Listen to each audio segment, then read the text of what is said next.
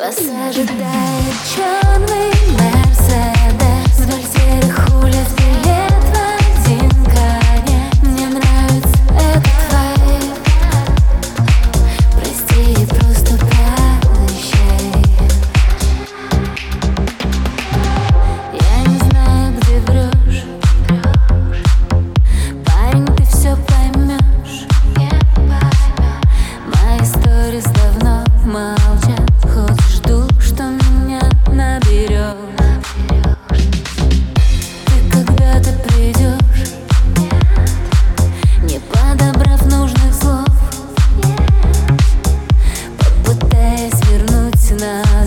а между нами только